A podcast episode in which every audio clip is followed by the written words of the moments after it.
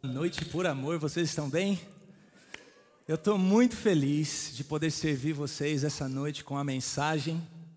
Estou muito feliz e muito empolgado com o que nós vamos aprender, o que nós vamos participar, do que nós vamos, inclusive, no final participar. Ah, olhe para a pessoa que está do seu lado e fala assim: está preparado?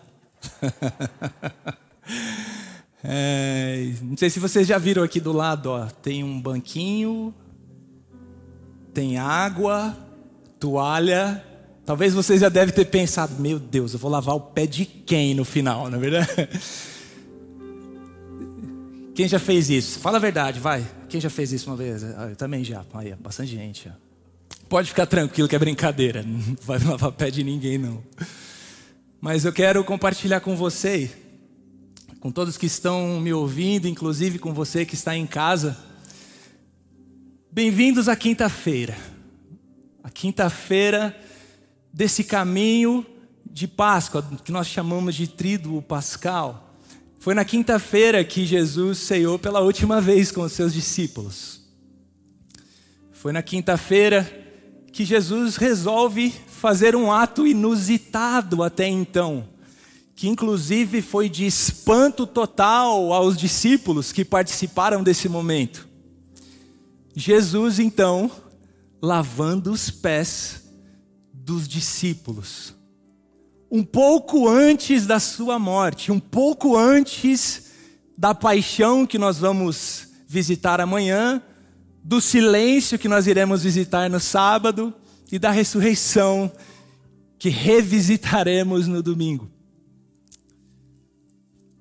Mas João, de maneira maravilhosa, esplêndida, nos deixa escrito no capítulo 13 como foi essa jornada.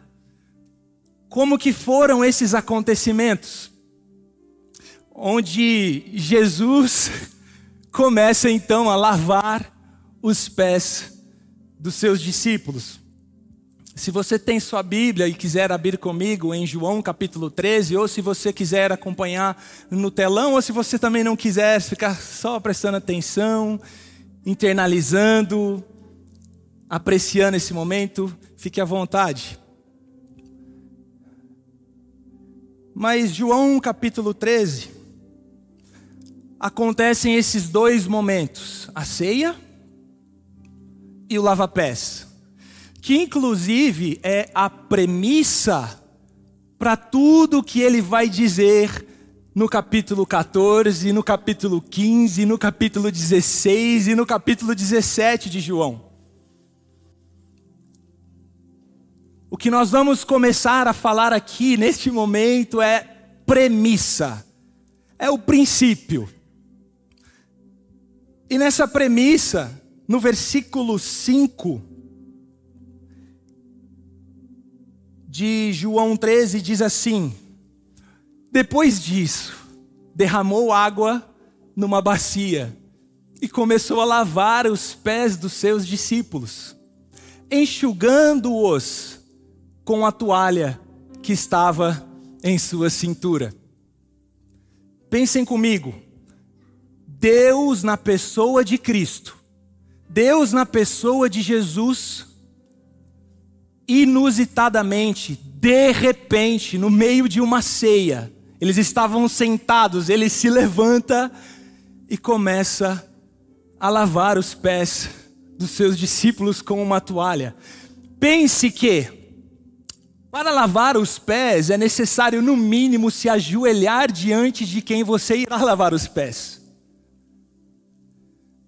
Pense que você pode encontrar ali coisas que você não vai gostar tanto, não é verdade?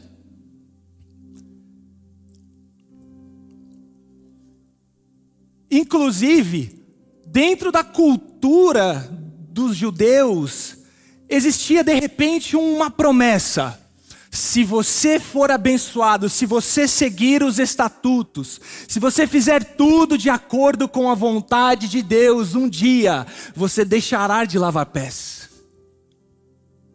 e terá os seus pés lavados. De repente, nessa cultura, nós vemos pessoas esperando de fato o abençoar de Deus o Messias vindo para mudar a sua situação, sabe? Mas aí nós vemos então Jesus nessa posição. Nós nos deparamos com Jesus fazendo o que de repente eles acreditavam que o Messias viria para que eles não precisassem mais fazer.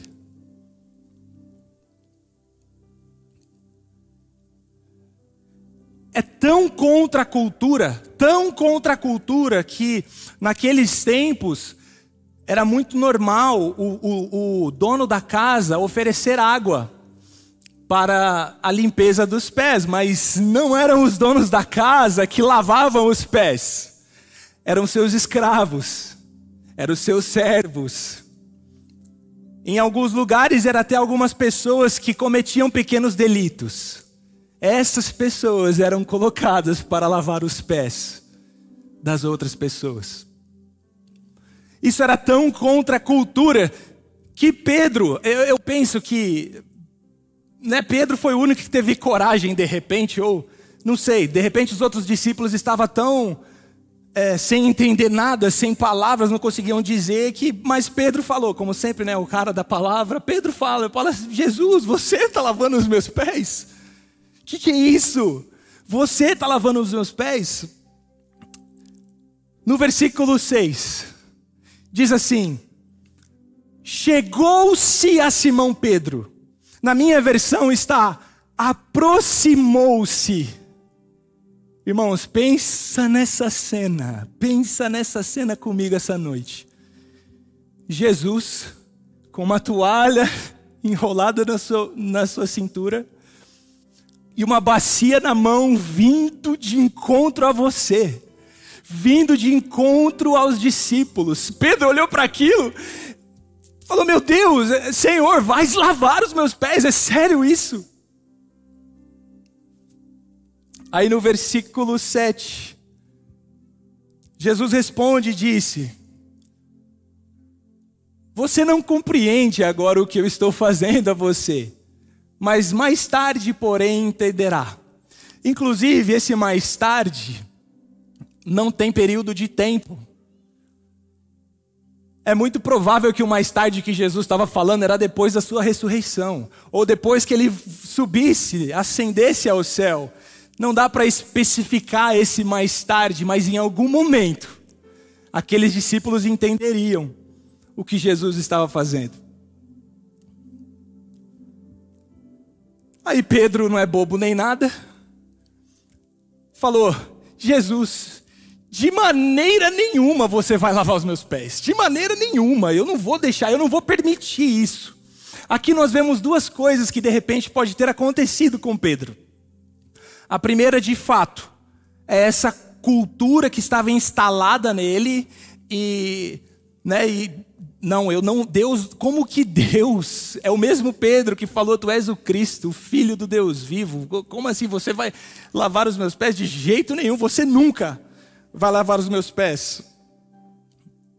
Versículos 7 e 8, que inclusive eu penso que é uma das cenas mais precisas do que Jesus, alguns dias depois, faria na cruz. Jesus, você vai lavar os meus pés? E aí Jesus diz para ele: Se eu não, volta um pouquinho, se eu não os lavar, você não terá parte comigo. Aqui nós vemos algo interessante que é a premissa do Evangelho, que é a premissa do Evangelho de Jesus, que é o que? Tem parte comigo quem recebe de mim e não quem faz para mim. Tem parte comigo quem recebe de mim e não quem está se esforçando para dar para mim. Isso é a premissa do Evangelho. Jesus já começa dessa maneira. Pedro, bobo nem nada, falou assim: pode me lavar. Taca água no pé, taca na perna, taca na cabeça. Eu quero me lavar inteiro, Jesus. Eu quero ter parte com você. Jesus responde para ele nos, nos, nos versículos seguintes: Não, vocês já estão limpos. Quem está limpo não é necessário que lave só o corpo, mas somente os pés. E aqui vai algo interessante a gente pensar, porque beleza, vamos lá. Uh, mediante a, essa percepção de Pedro. A primeira coisa, não, Deus não pode lavar os pés. Ou a segunda coisa, eu quero que um dia lavem os meus pés. De repente, Pedro pode ter pensado em uma dessas duas coisas.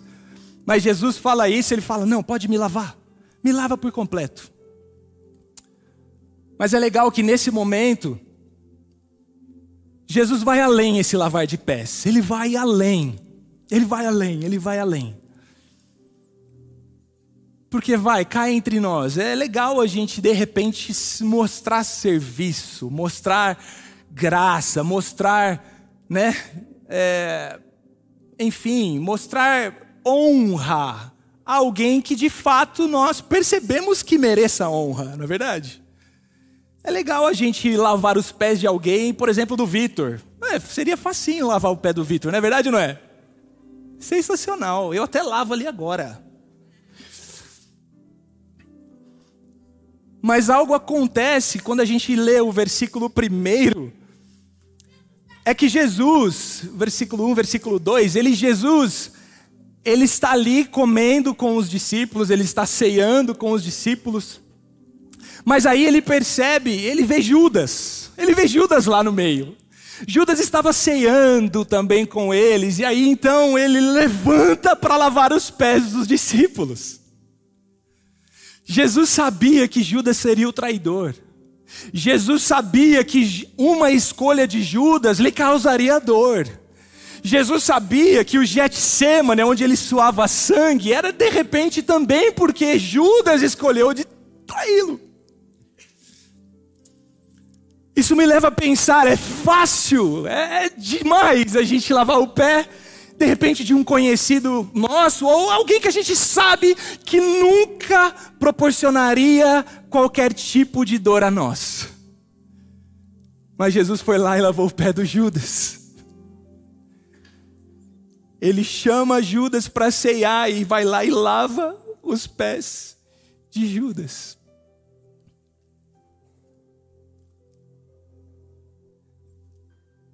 Eu fico pensando nos discípulos depois, parando para pensar, depois da traição, depois de Jesus ter sido morto, pensando naquela cena. Jesus estava lavando os nossos pés e sabia que Judas o trairia, mesmo assim lavou os pés dele.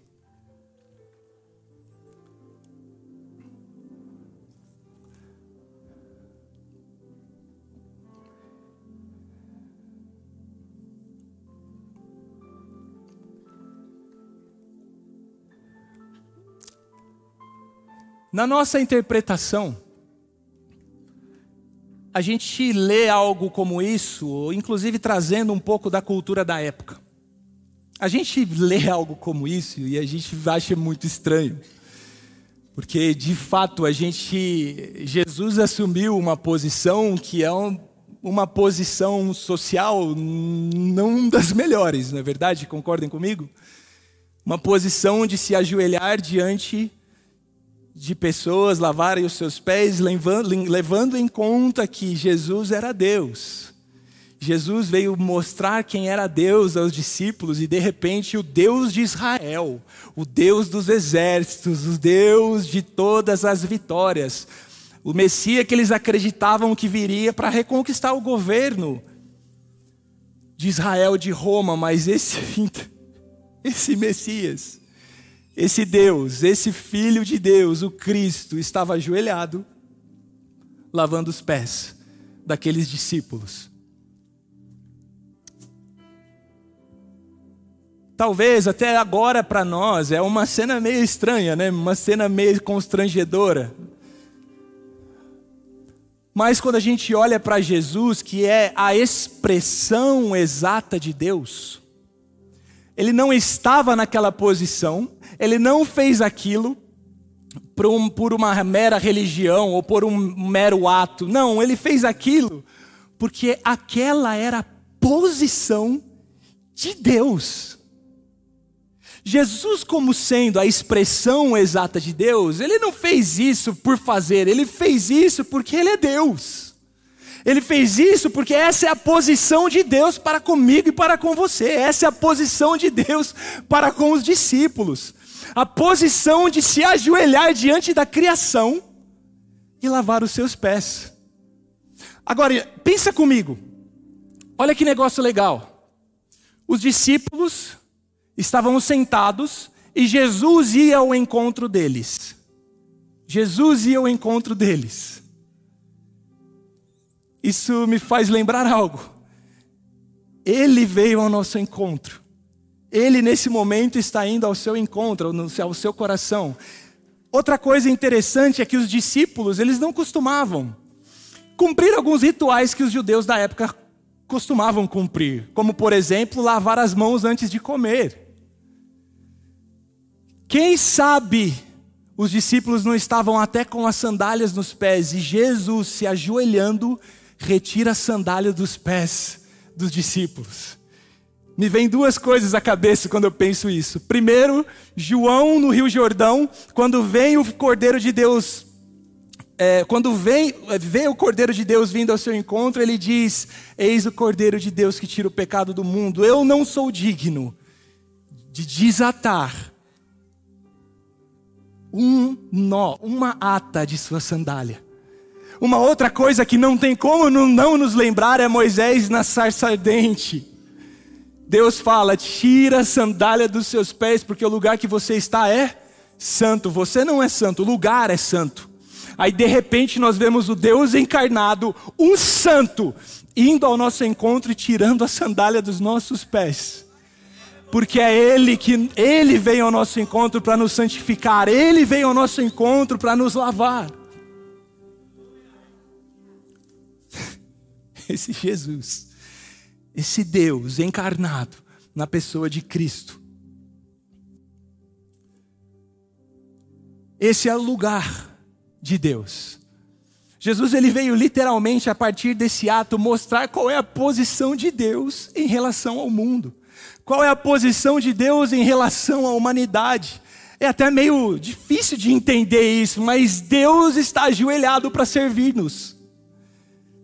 Deus está pronto com bacias nas mãos para nos lavarmos, para nos lavar, para nos purificar. Essa é a posição de Deus que nós vemos em Cristo Jesus nesse momento.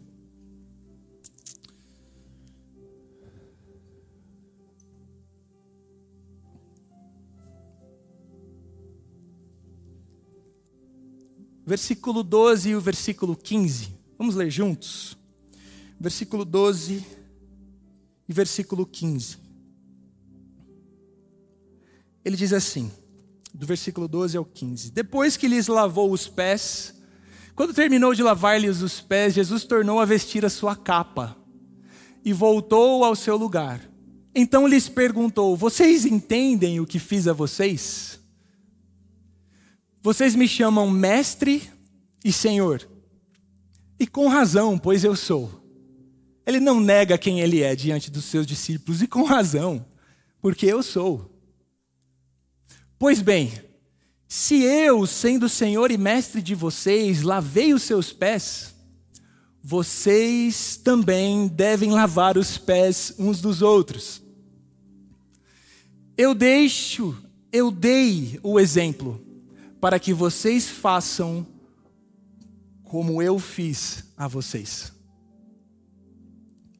É interessante esse versículo, porque se você parar para examinar depois as Escrituras, sabe quando os discípulos fizeram exatamente a mesma coisa com outras pessoas, que está escrito? Sabe quando? Nunca. Os discípulos nunca mais reproduziram exatamente essa cena, porque não era sobre, preste atenção nisso, não era sobre o ato de lavar os pés. E Jesus ele disse assim: Eu deixei o, o exemplo para que façam não o que eu fiz, mas como eu lhes fiz. É literalmente uma posição, um lugar onde nós aprendemos a viver. Não é somente um ato, ou um ato aqui, ou um ato ali, ou uma graça aqui. Não, é uma maneira de se andar, é uma maneira de se viver. Como, não o que, como lhes fiz. façam vós também.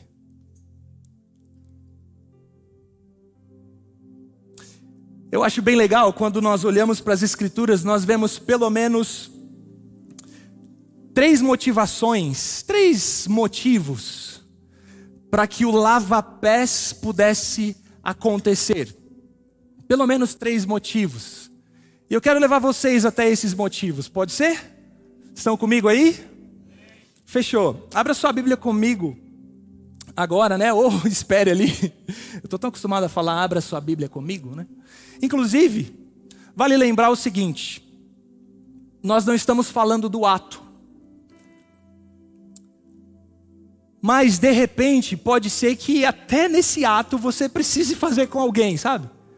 Eu me lembro de uma vez, só abrindo um parênteses, eu me lembro de uma vez que eu estava na igreja, meu pai era pastor dessa comunidade, e uma, uma jovem, uma, uma, uma mulher jovem se, conhece, é, se converteu ali, teve um encontro incrível com Jesus, assim, incrível. Ela mudou assim da, do dia para a noite de uma maneira surreal. E essa, essa menina que, se, que tinha, tinha tido esse encontro com Jesus e estava é, ali na nossa comunidade, começou a trazer tanta gente, mas tanta gente, ela era muito conhecida na cidade, começou a trazer muita gente, muita gente, muita gente. E as, e as pessoas começaram a ter encontros também com Jesus e as vidas transformadas e tal.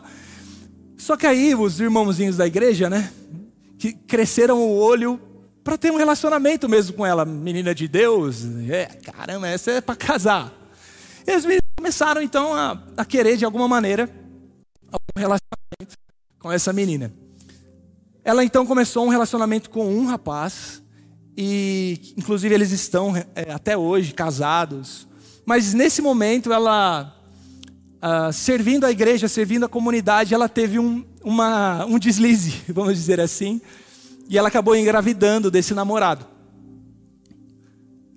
E aí eu me lembro que foi um escândalo assim na, na, na comunidade, foi um escândalo. As pessoas é, de verdade comentavam muito, principalmente os irmãos que estavam há mais tempo. Eles começaram a comentar muito, a, a excluí-la de várias, várias reuniões, de várias coisas que eles faziam juntos, começaram a excluí-la.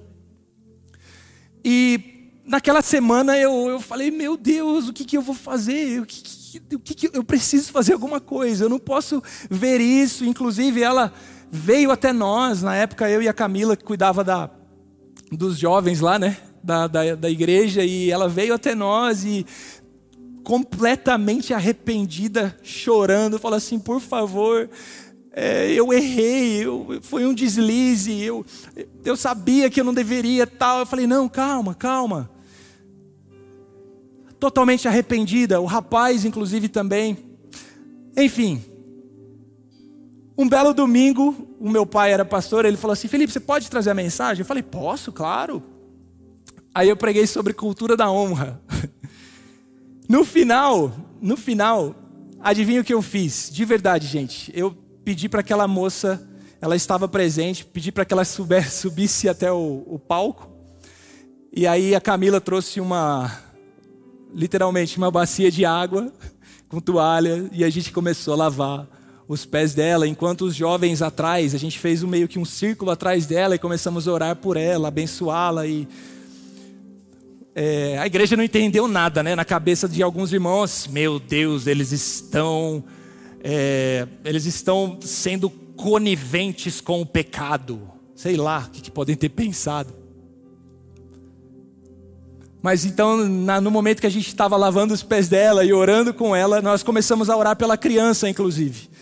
Obrigado, porque esse bebê vai ser um presente para nosso tempo. Ser... Nós começamos a liberar várias palavras assim mesmo para ela, para aquela criança.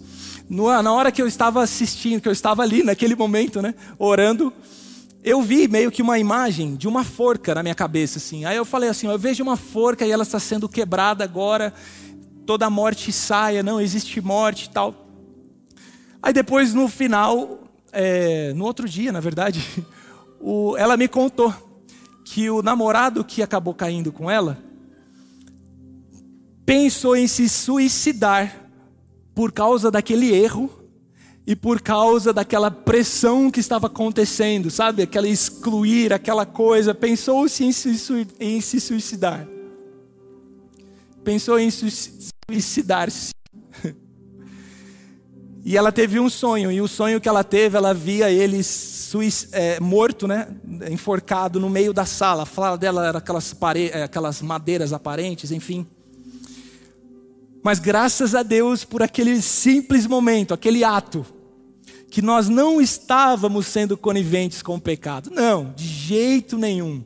Nós estávamos simplesmente mostrando qual era, a posição de Deus mediante ela. A posição de Deus mediante ela. A posição e o coração de Deus mediante o erro dela. Você acha que Jesus era totalmente a favor de todos os erros que os discípulos cometiam enquanto estava lavando os pés dele? Lógico que não. Mas é a posição de Deus ao nosso respeito, é a posição de Deus com relação aos nossos erros, inclusive.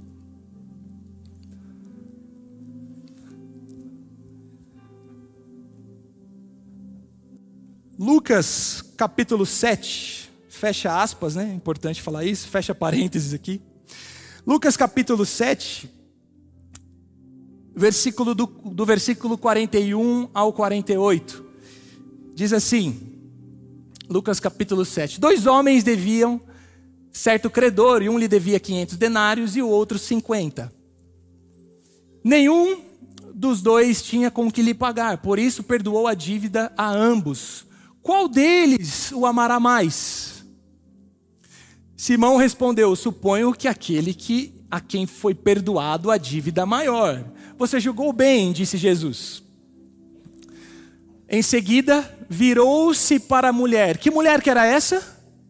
A mulher estava no ato de lavar os pés de Jesus com suas lágrimas, lembram disso? E enxugar os pés dele com os seus cabelos, além de ter derrubado um perfume sobre os pés de Jesus, Jesus disse para ela, é, aliás, disse para Simão: virou-se para a mulher e disse: Simão, vê esta mulher. Entrei em sua casa, mas você não me, deu água para lavar os pés. Ela, porém, molhou os meus pés com suas lágrimas e enxugou, os enxugou com os seus cabelos. Próximo versículo: Você não me saudou com um beijo, mas esta mulher, desde que entrei aqui, não para de beijar os meus pés. Você não ungiu minha cabeça com óleo, mas ela derramou perfume nos meus pés.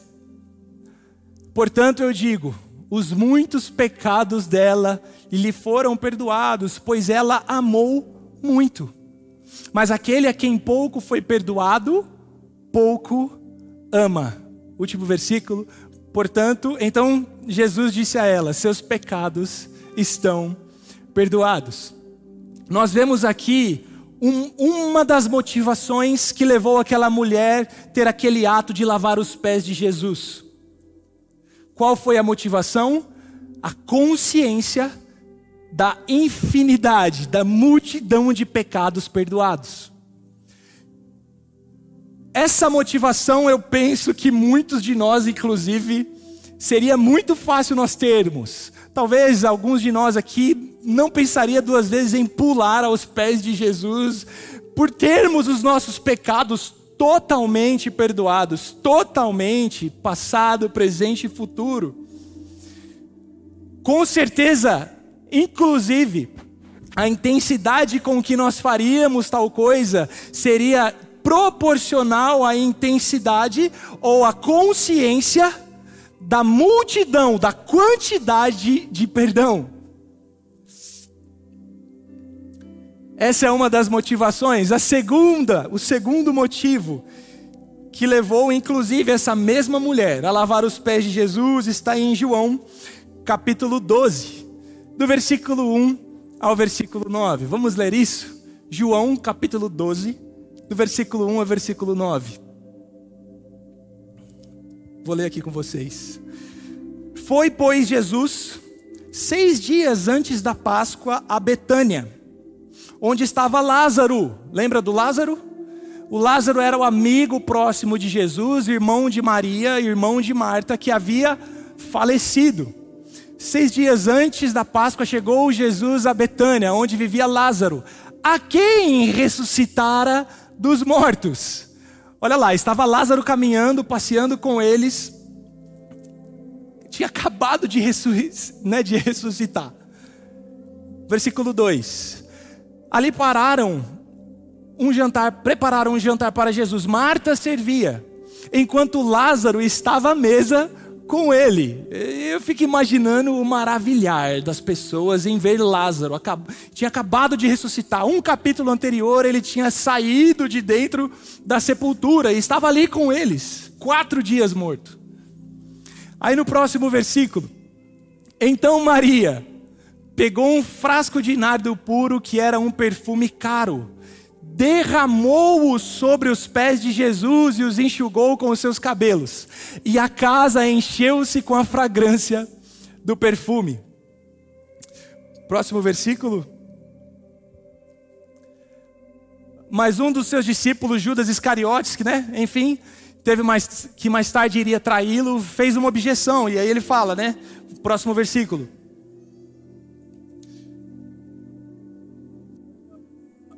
Por que esse perfume não foi vendido? O dinheiro dado aos pobres seriam 300 denários. Poxa, Jesus, você não foi muito bom de cálculo aí. Ele não falou por isso, por se, inter... por se interessar pelos pobres, mas porque era ladrão, sendo responsável pela bolsa de dinheiro, que costumava inclusive tirar né, dinheiro de, dela, de dentro dela ali. Versículo 7. Respondeu Jesus: Deixe-a em paz, que o guarde para o dia do meu sepultamento.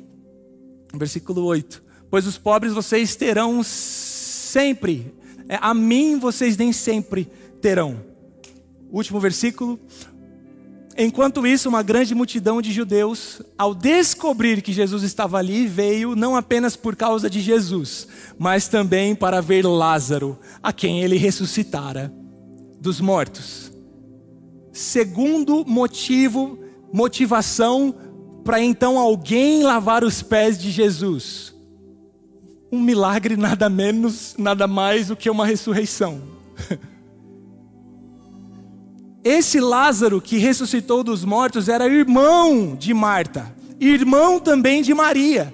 Essa que lavou os pés de Jesus, que se jogou aos pés de Jesus. Conseguem compreender? Essa mesma Maria lavou os pés de Jesus, por quê? Por consciência da multidão de pecados perdoados. Um outro motivo é o que? A consciência né, à frente de todos, à vista de todos, um milagre extraordinário de ressurreição. Alguém discorda desse motivos, desses motivos? Nenhum. Mas agora vamos ver qual é o motivo de Jesus para lavar os pés dos discípulos. Vamos ver o que, que passou na cabeça de Jesus para que ele pudesse lavar os pés dos discípulos. João 13, versículo 3. Vamos ler isso juntos, porque isso daqui é, é incrível, é incrível. João 13, versículo 3. Jesus sabia que o Pai havia colocado todas as coisas debaixo do seu poder. Que viera de Deus e estava voltando para Deus. Próximo versículo. Assim, levantou-se da mesa, tirou a sua capa e colocou a toalha em volta da cintura. O motivo de Deus lavar os pés dos discípulos era consciência de todo o poder. Ao contrário do que muitos acreditavam, de repente pode acreditar até hoje, muito poder, muitos lavarão os meus pés. Jesus veio e mostrou o que? Muito poder, então eu vou lavar os pés de todos. Ele percebeu que ele tinha vindo de Deus e estava voltando para Deus. Irmãos, depois desse ato, depois desse ato de Jesus, essa motivação, agora que ele sabe que ele tem todo o poder, se ajoelha para servir, agora que ele sabe que tem todo o poder que o Pai lhes deu, colocou nas suas mãos. Ness, com essas mesmas mãos, ele tira as sandálias e lava os pés dos discípulos. Eu amo como que termina, quando, como continua essa o desenrolar de maneira brilhante que João nos escreve. João 14 vai dizer: Eu sou o caminho para o Pai. Esse Jesus vai dizer: Eu sou o caminho para o Pai. Quem vê a mim, vê ao Pai. Jesus está dizendo, irmãos, quem vê a mim, vê o Pai. Quem vê a mim, vê a Deus. Os discípulos falaram: Jesus, só isso nos basta, mostra-nos o Pai então. E aí ele fala isso: quem vê a mim, Felipe, vê o Pai. Ele continua no João 14 dizendo: Eu vos mandarei o outro ajudador. Ele promete o Espírito Santo depois desse ato. Ele promete o Espírito Santo em João capítulo 14. Em João capítulo 15, ele vai dizer: Eu não vos chamo mais servos, mas sim amigos. João capítulo 16, ele vai dizer: Convém que eu vá, para que o Espírito possa vir. E João 17, é a última oração dele, né? É o relato de João a respeito da oração que Jesus fez por si, fez pelos discípulos e fez por todos nós que estamos aqui. Tudo isso, João 14, 15, 16, 17, começou com, com a consciência de que Jesus tinha recebido todo o poder sobre as suas mãos. Tira sua capa. Inclusive, é a mesma capa com que aquela mulher do fluxo de sangue havia tocado. Essa mesma capa que os judeus usavam para exibir o quanto cumpriam a lei. Essa mesma capa que era um ofício, vamos dizer assim, o ofício de um rabino. Jesus tira. Porque não é sobre religião, não é sobre um ato, mas é sobre uma posição, é sobre uma vida, é sobre um coração, é sobre uma posição, é sobre quem Ele é. Ele revelando quem Deus é, se ajoelha para lavar os pés.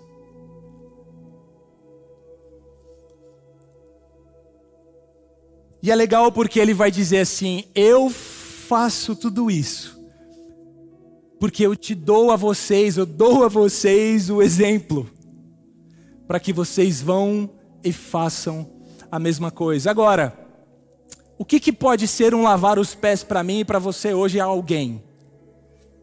O que pode ser o lavar os pés? Jesus disse que nós não entenderíamos, mas lá na frente nós iríamos entender, porque ele prometendo o Espírito, ele disse assim: O Espírito vos guiará a toda a verdade. O que o Espírito Santo no, na nossa vida, no nosso dia a dia, nos encoraja a esse lavar os pés uns dos outros.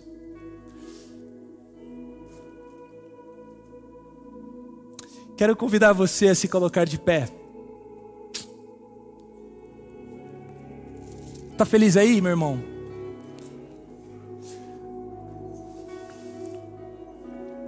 Provavelmente você vai estar com os seus elementos aí, né? Com o suco de uva, com o, o pão. O meu está aqui.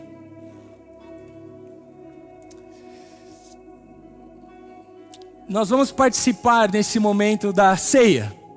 Nós vamos revisitar esse momento que Jesus estava ceando com os discípulos. Pegue o seu pão.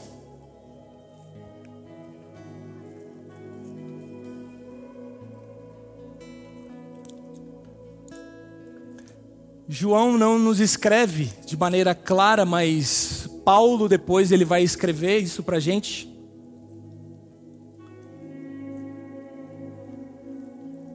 Paulo ele vai escrever que no dia em que ele foi morto, ele repartiu o pão e disse: Esse é o meu corpo, dado em favor de vós.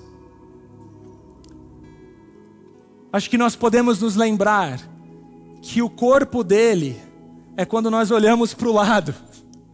O corpo dele é quando nós estamos aqui, dois ou mais, quando nós estamos na vida, nós vemos o corpo dele.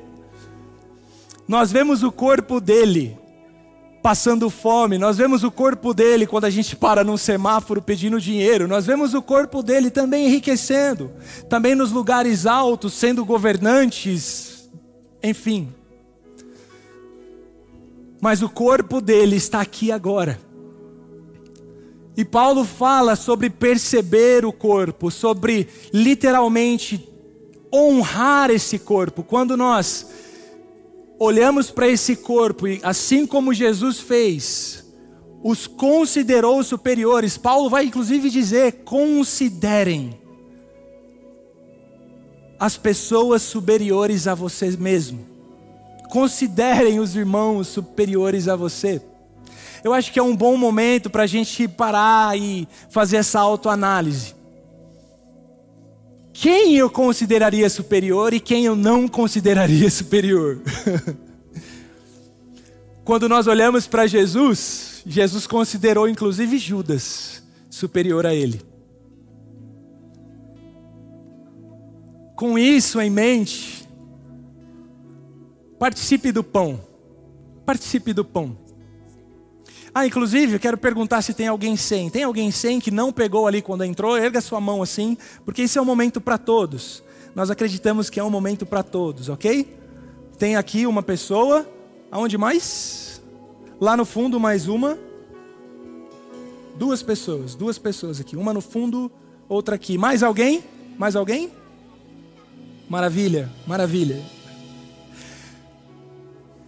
Enquanto nós fazemos isso, enquanto nós participamos do corpo, lembrem-se que o mesmo Espírito que ressuscitou Jesus dentre os mortos vive dentro de nós. Se Jesus, se as Escrituras dizem que isso é possível, eu acredito que seja possível. Nós literalmente considerarmos todos superiores a nós.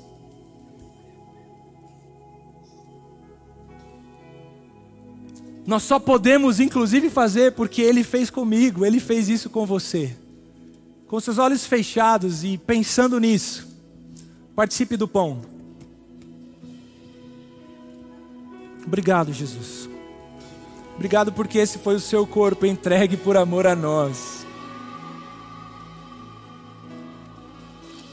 Que o Senhor agora nos mostre. Que o Senhor, que o seu Espírito em nós possa nos revelar aquele ato de Jesus naquele momento e, e como você fez fazermos. Como você fez fazermos também. Pensando que todos, a humanidade, é o seu corpo aqui na terra. É o seu corpo aqui na terra. Abra também seu cálice, né, o seu suco de uva Esse é o sangue da nova aliança, o cálice da nova aliança em Cristo, o sangue de Jesus, o sangue que torna o lavar dos nossos pecados perpétuos de uma vez por todas. Esse sangue foi derramado por nós dois mil anos atrás, visível para toda a humanidade, mas que já havia acontecido antes da fundação do mundo. Esse sangue que não teve intervenção alguma do homem. É, vale lembrar isso, porque quando uma criança nasce, está né, sendo criada, gerada dentro da barriga da sua mãe, não é o mesmo sangue da sua mãe. O sangue da mãe não toca nunca no sangue da criança. Esse sangue era completamente diferente. Esse sangue era completamente outro. Esse sangue que veio do nascimento de Cristo, que o Espírito colocou, o Espírito a concedeu, a, conce, a colocou essa criança, esse Cristo, esse Jesus dentro de Maria. Esse sangue foi derramado em favor de mim, em favor de você, em favor da humanidade. Esse sangue que inclusive fala coisas melhores do que o primeiro sangue derramado na história de Israel por Abel. Caim mata Abel, o primeiro sangue a tocar a terra. Jesus, Deus fala para Caim: Caim, cadê seu irmão Abel? Caim fala o quê? O que eu tenho com isso? Eu, eu, eu cuido da vida do meu irmão agora? Por que que, Jesus, por que que Deus pergunta isso a Caim? Porque o outro sim, sim, devemos conta sim do corpo. Devemos conta sim da pessoa que está ao nosso lado para Deus.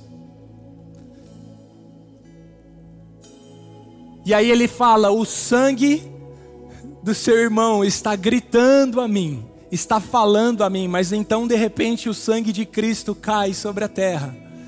E agora um novo clamor, um novo grito se ecoa: justiça, graça, misericórdia, perdão, amor, servir, reconciliação. Esse é o sangue de Cristo que cai na terra. E graças a Deus por esse sangue que eu hoje participo com você. Vamos juntos participar do sangue que nos lava de uma vez por todas.